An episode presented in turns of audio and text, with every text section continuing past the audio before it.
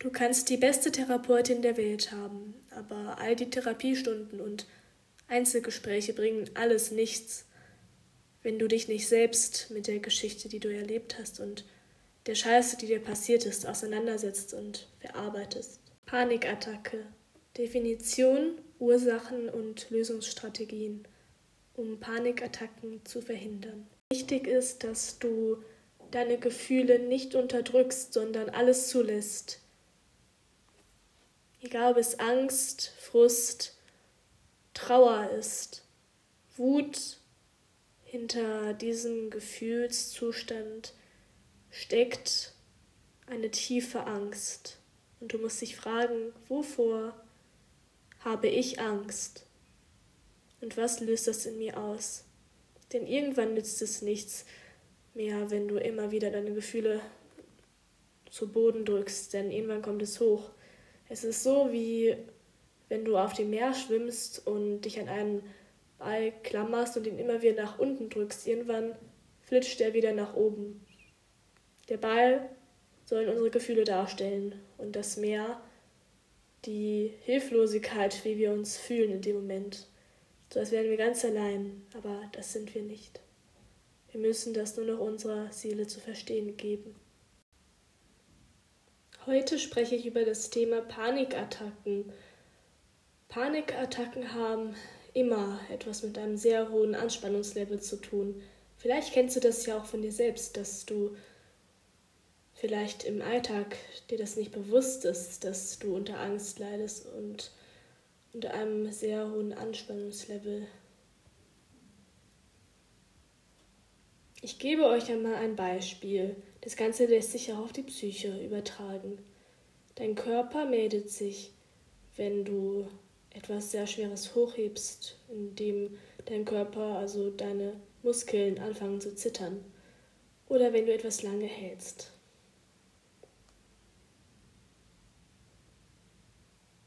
Genauso wie deine Muskeln beginnt auch deine Psyche zu zittern.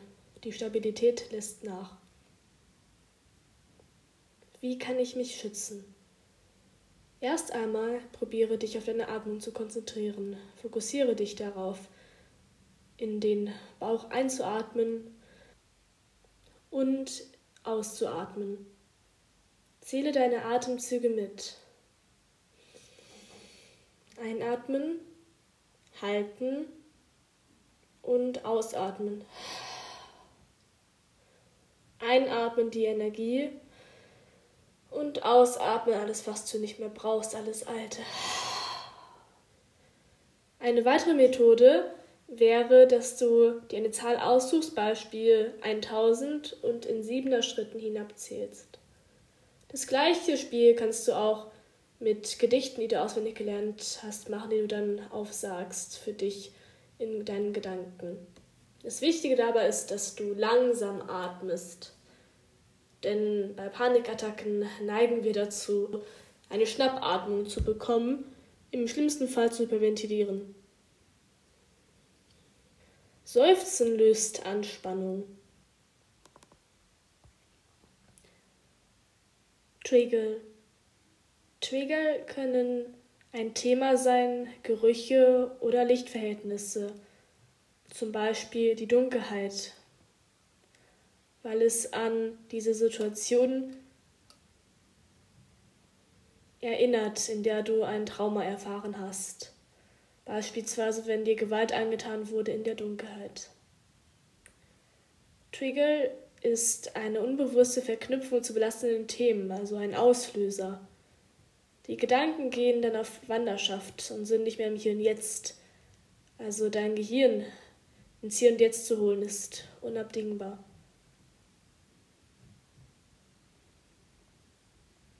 Indem du zum Beispiel beide Füße auf den Boden stellst, erdest und deine Füße abrollst. Du also eine Körperwahrnehmung wieder herstellst. Wenn du ein Körpergefühl hast, das sehr unangenehm ist, also beispielsweise ein Druckgefühl auf der Brust lastet, dann hilft es, dich auf deinen Atem zu konzentrieren, die Körperwahrnehmungsschulung zu machen, indem du deine Füße erdest Oder ein stark schmeckendes Bonbon, also wenn du magst Lakritz oder Fisherman's Friends oder Kaugummis, zum Beispiel Airwaves, weil diese einen besonders starken Menthol-Geschmack haben. Dies soll aber an dieser Stelle kein gesponsertes Video sein, also das ist hier keine Werbung. Ihr dürft selbstverständlich jedes erdenkliche Bonbon oder Kaugummi nehmen und nutzen, das ihr wollt. Passt es gerne an euren Geschmack an.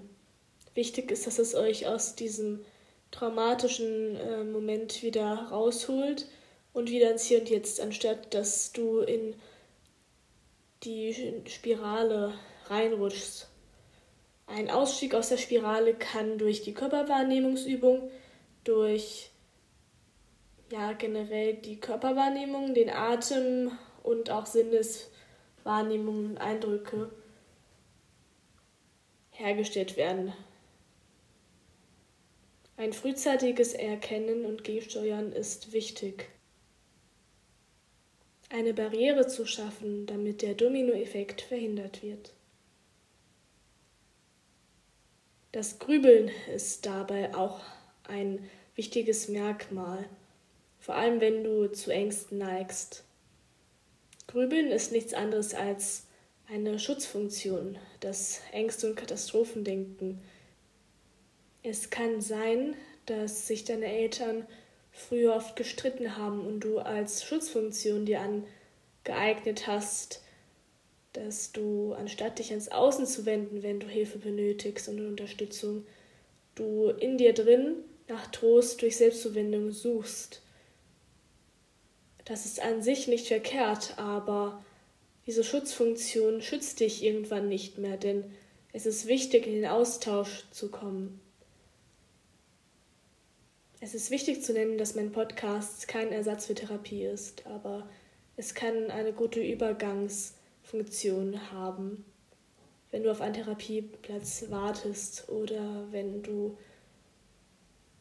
momentan dich schon in Therapie befindest und einfach mal reinhören möchtest. Aber selbstverständlich geht das auch an Menschen, die noch nie Therapieerfahrungen gehabt haben und einfach so etwas dazu lernen möchten. Denn lernen kann man Immer, man lernt nie aus, sagt man.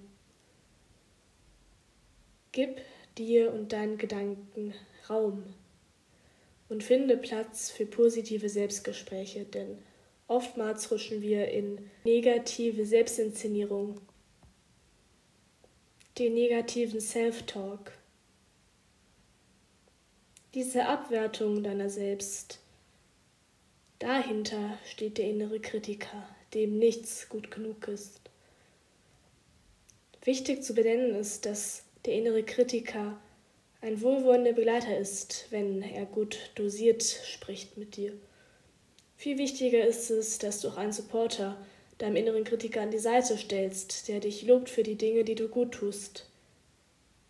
Es geht nicht darum, den inneren Kritiker loszuwerden. Den brauchen wir auch, um im Leben voranzukommen, um im Lernen voranzukommen und besser zu werden. Lernen über das Leben. Besser zu werden, als wir gestern noch waren. Eine andere Schiene legen und zu befahren ist wichtig, um aus alten Verhaltensmustern auszubrechen.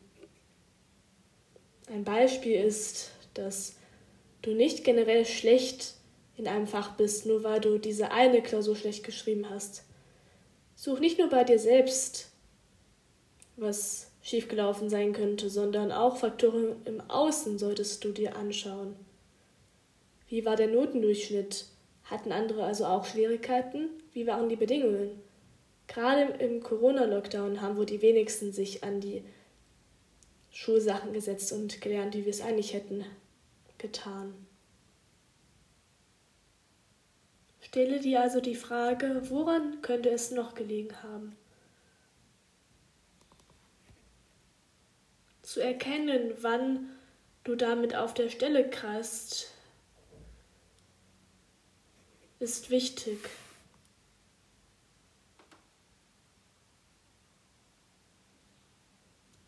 Die Differenzierung zwischen dem Selbstwertgefühl, das uns andere geben, und dem Selbstwert, ist hier zu betonen, denn das schwankt, wenn andere uns schlecht behandeln. Es nimmt also Einfluss auf unseren Selbstwert, wie andere uns betrachten.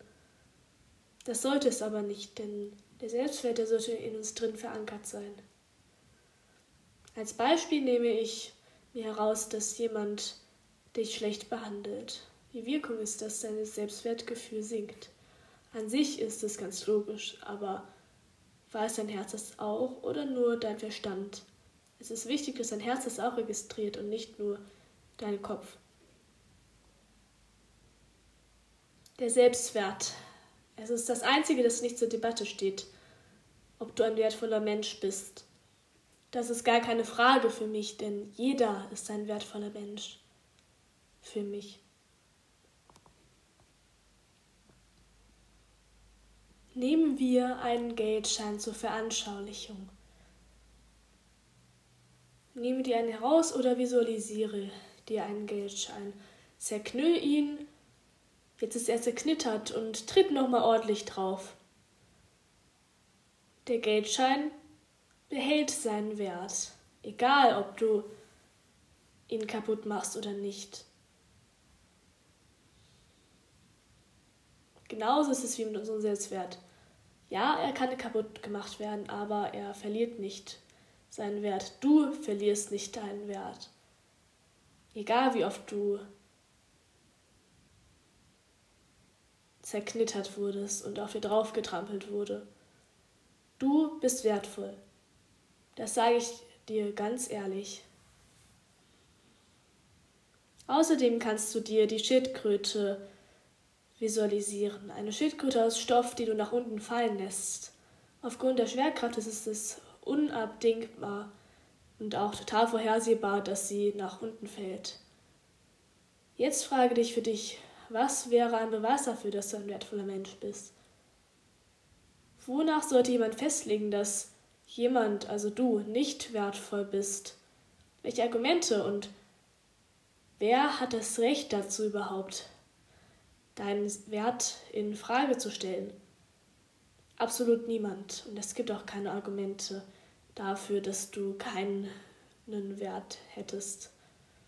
Den hast du ganz sicher. Aber in Momenten, in denen es uns schlecht geht und in denen wir schlecht behandelt werden, fallen uns Argumente ein. Wir seien nicht genug und wir seien doch schuld daran, dass keiner bliebe. Aber das ist Unsinn. Unser Gedankenkarussell spielt uns da einen Streich. Es werden in der frühen Kindheit Glaubenssätze gebildet. Glaubenssätze, die wir nicht filtern können. Im Alter von 0 bis 6 Jahren sind wir dem ausgeliefert und können absolut nichts filtern, egal ob es gute Glaubenssätze sind oder schlechte Glaubenssätze. Einen haben eine stärkere Verbindung zum Sonnenkind, die anderen eine starke Verbindung zum Schattenkind, aber wir können das Schattenkind zum Sonnenkind umwandeln, es in die Sonne rücken. Aber nicht außer Acht zu lassen, dass unser trauriges Kind oder das ängstliche Kind, das die Maske der Wut trägt, Platz und Gehör findet in unserem Alltag. Aber bitte geh behutsam damit um Sprich es an, aber bitte verletze niemanden. Niemand im Außen, aber auch dich selbst im Inneren nicht. Innere Unruhe ist eine Folge von Angst und Panikattacken sind die Folge von Angst. Glaubenssätze wie soeben besprochen, werden in der Kindheit gebildet. Ich nenne euch Beispiele dafür. Ich bin schuld. Ich bin eine Belastung. Ich bin nicht richtig. Das sind alles Glaubenssätze, die negativ behaftet sind. Als ungewolltes Kind denkst du dir vielleicht auch, dass es vielleicht besser gewesen wäre ohne dich, dass deine Eltern vielleicht zusammen geblieben wären, wärst du nicht da gewesen. wärst du nicht da im Hier und Jetzt. Aber das stimmt nicht. Bitte schlag dir das ganz schnell aus deinen Gedanken. Mach bitte einen Cut, wenn du so etwas denkst und sprich bitte mit deiner Psychotherapeutin oder deinem Psychotherapeuten, denn dieser Gedankenkreise, das was ich selbst, ist unerbittlich. Als erste Hilfe Vorschlag kann ich dir den Gedankenimpuls geben, dass Kinder sich nicht aussuchen, ob genau deren Entstehung, also die Eizelle, befruchtet wird. Denn ist das deine Entscheidung gewesen? Nein. Ich habe mich nicht selbst dafür entschieden, geboren zu werden.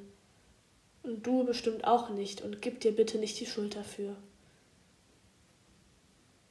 Bitte sprich mit jemandem darüber. Falls das bei dir der Fall sein sollte, dass dich Schuldgefühle nagen, egal was für ein Auslöser das hat. Bitte rede darüber mit jemandem. Was sind wir, bevor wir Menschen sind? Sind Kinder unfertige Menschen? Das frage ich mich manchmal. Was denkst du? Schreib mir gerne dazu deine, deine Gedanken. Ich war als Kind ein unbeschwertes und fröhliches Kind, als ich in meine Kindheit zurückblickte. So bin ich gewesen. Meine große Stärke ist zu erkennen, dass das Leben so verlaufen ist, wie es war. Das prägt dich natürlich und das bringst Last mit. Es ist so wie mit Scherben, die zerbrochen sind, um bildlich zu sprechen. Ich möchte heile sein, niemand ist ganz. Jeder Mensch wird vor Herausforderungen gestellt. Wir können nur scheitern, wenn wir versuchen, das Bild wiederherzustellen, so wie es mal ausgesehen hat.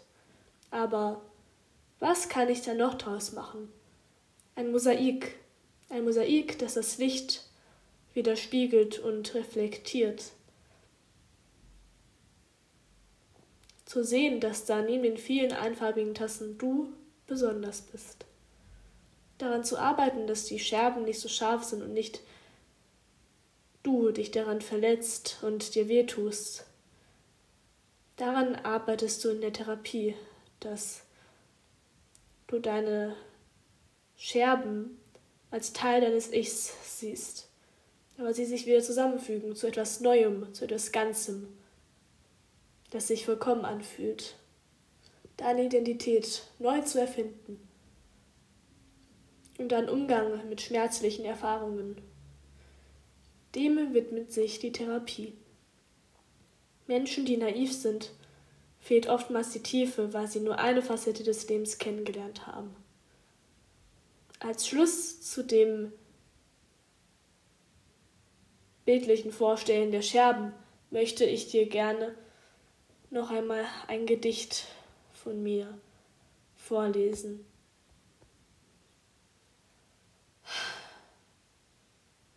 Der Klang deiner Worte, die Farbe deiner Stimme, die Wärme deines Lichts, die Farben deiner Seele und wie du einatmest das Licht. Ich freue mich darüber, wenn ihr meinen Podcast weiterleitet, in eurer Story teilt und euch anhört und mir ein Follow dalasst. Ich freue mich über Feedback von euch, Ideen und Vorschläge. Ihr erreicht mich über Social Media, Instagram, ting.ting-sunflower.